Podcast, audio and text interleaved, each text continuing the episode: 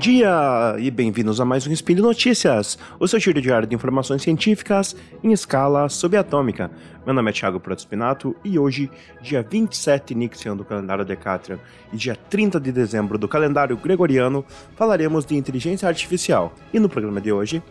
ferramenta de inteligência artificial vai apoiar exame de processos de feminicídio. Comissão de juristas aprova texto com regras para a inteligência artificial. Estudo revela que 44 tribunais, além do Conselho Nacional de Justiça, usam inteligência artificial. Puxa a vinheta! Speed Notícias.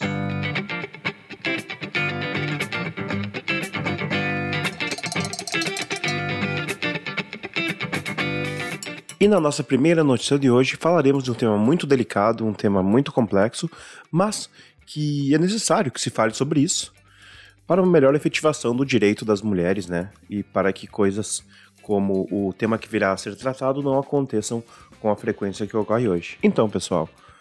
o Conselho Nacional de Justiça da nossa nação, do Brasil, ele desenvolveu, em conjunto com as Nações Unidas, um programa e uma ferramenta que usa inteligência artificial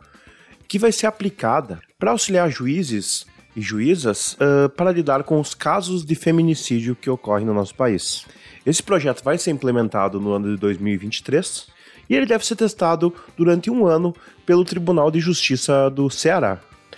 E o principal objetivo dessa ferramenta é facilitar o acesso do Poder Judiciário à legislação, à literatura sobre a perspectiva de gênero que sempre está presente nesses crimes. E é importante ressaltar também que os crimes de feminicídio, de violência doméstica, eles estiveram muito presentes na nossa sociedade durante a pandemia. Eles aumentaram muito e se torna um problema cada vez mais grave, porque os direitos dessas mulheres estão sendo violados da maneira mais nefasta possível. Então busca-se né, essas alternativas com o uso da tecnologia e do direito o que já está sendo chamado de alguma maneira de Justiça 4.0, né? Que é uh, o auxílio da tecnologia para colocar numa perspectiva jurídica e buscar a celeridade e o melhor respaldo das decisões. E também é interessante ressaltar que esse essa ferramenta, que como falado anteriormente é um projeto das Nações Unidas, ele foi financiado pela iniciativa Spotlight, que é focada na eliminação de todas as formas de violência contra as mulheres. E a inteligência artificial vai buscar automatizar os termos citados quando se tratam de casos assim e tudo que envolve a legislação, as leis, a literatura, para tentar criar né, narrativas melhores com maiores respaldos para que as pessoas possam, né, os juízes, decidir sobre a temática de uma maneira mais plena e eficaz e rápida, porque casos quando envolvem esse tipo de temática, eles também exigem uma certa rapidez, porque são casos muito graves. E a matéria traz aqui alguns dados alarmantes do Fórum Brasileiro de Segurança Pública, falando que o número de casos de feminicídios cresceu 10,8% né, desde o último ano,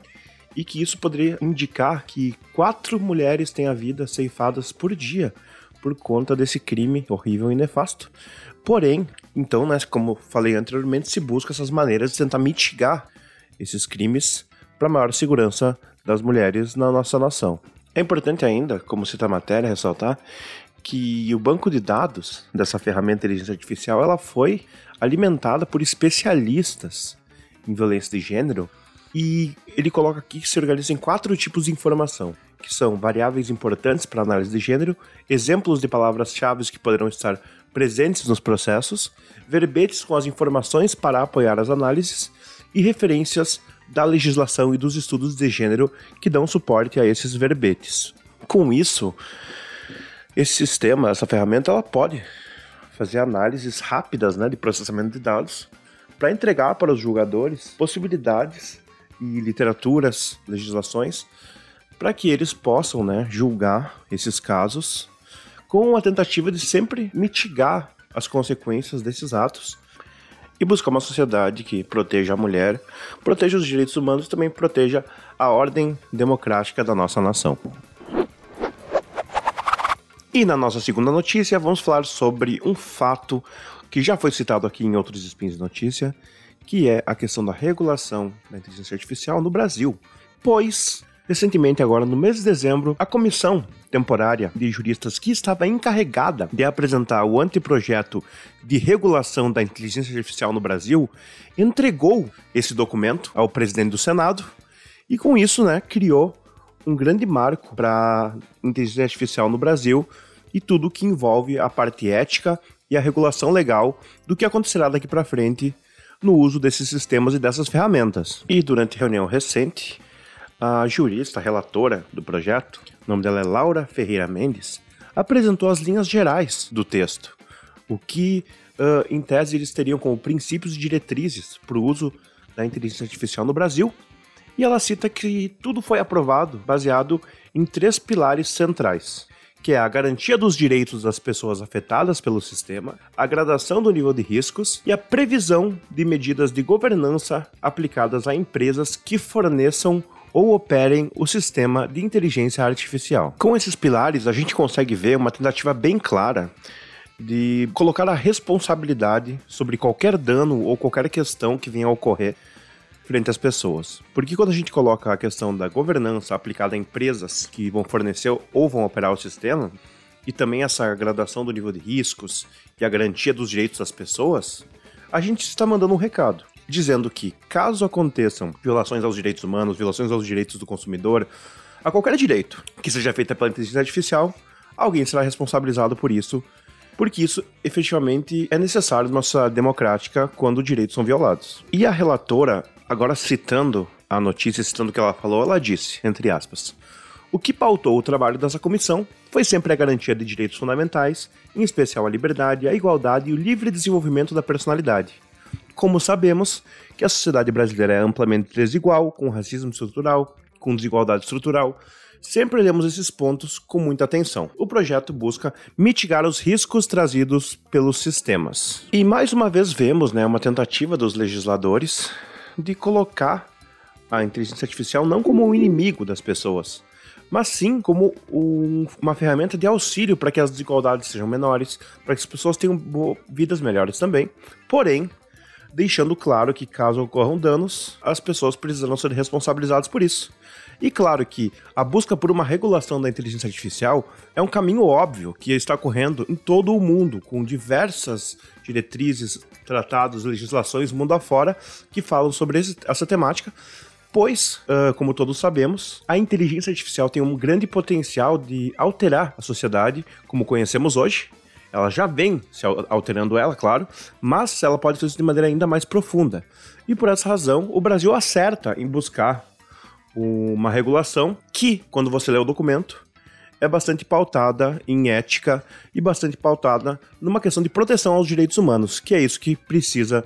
para que a sociedade possa continuar se desenvolvendo, mas se desenvolvendo de uma forma a não causar danos às pessoas que vivem na nossa sociedade. E na nossa terceira e última notícia desse penúltimo dia do ano, trouxe para vocês um estudo bem interessante que eu achei que pode, né, expor alguns dados referentes ao uso da inteligência artificial e ao poder judiciário no Brasil. Em uma pesquisa realizada, né, pelo Centro de Inovação, foi feito um levantamento e se notou que 44 tribunais do Brasil, mais o Conselho Nacional de Justiça, utilizam da inteligência artificial em algum nível das suas decisões. Outro dado interessante que aparece na notícia é que no Brasil existem cerca de 75 milhões de processos tramitando no judiciário e que certamente o uso da automação, o uso da inteligência artificial para processamento de dados seria muito útil para diminuir esse número de processos, visto que os servidores, os juízes, os estagiários e todos eles não conseguem ter tempo hábil para delegar em tantos processos que uh, muitas vezes são bastante complexos e que cada dia mais surgem outros processos, outras demandas e outras lides no judiciário. Depois, essa pesquisa que foi feita pelo Centro de Inovação foi colocado em um relatório com todos os dados recolhidos e com questões que envolvem a justiça, os processos, a demora para que esses processos se concluam. E esse relatório pode ser usado para uma análise cuidadosa da maneira como a tecnologia pode vir a alterar o judiciário brasileiro de uma forma positiva, pois mesmo que a questão da inteligência artificial seja um pouco polêmica em diversos âmbitos, na justiça ela poderia auxiliar de uma maneira muito ostensiva na questão da própria decisão dos juízes. Como falado na primeira notícia, para encontrar material, encontrar literatura, encontrar jurisprudências, que são decisões anteriores que falam sobre o mesmo tema, e nesse sentido os julgadores poderiam fazer com que os processos andassem mais rápido. E com isso a justiça seria efetivada para o maior número de pessoas. Porém, isso é algo que só o futuro dirá, mas buscando também citar a notícia 2, né, na busca ética pelo uso da inteligência artificial, temos que buscar entender que ela pode ser usada de maneira boa na questão dos processos judiciais, porém, ela também necessita ter uma regulação ética para que abusos e erros que podem comprometer a vida de pessoas não sejam realizados com o uso da tecnologia e com a retirada de uma parte do fator humano da equação. E por hoje é só. Lembro que todos os links comentados estão no post e deixe lá também seu comentário, elogio, crítica, o seu Feliz Natal, o seu Feliz Ano Novo ou também alguma questão, algum questionamento que você queira fazer sobre as notícias. Lembro ainda que esse podcast só é possível acontecer por conta do seu apoio no patronato do SciCast, no Patreon, no Padrinho no PicPay. Um grande abraço e até o ano de 2023 ou até amanhã, pessoal.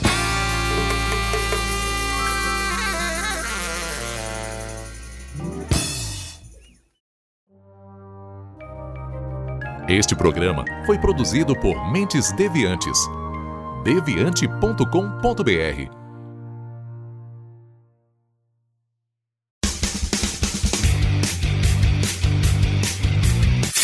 Cortes, edição de podcast.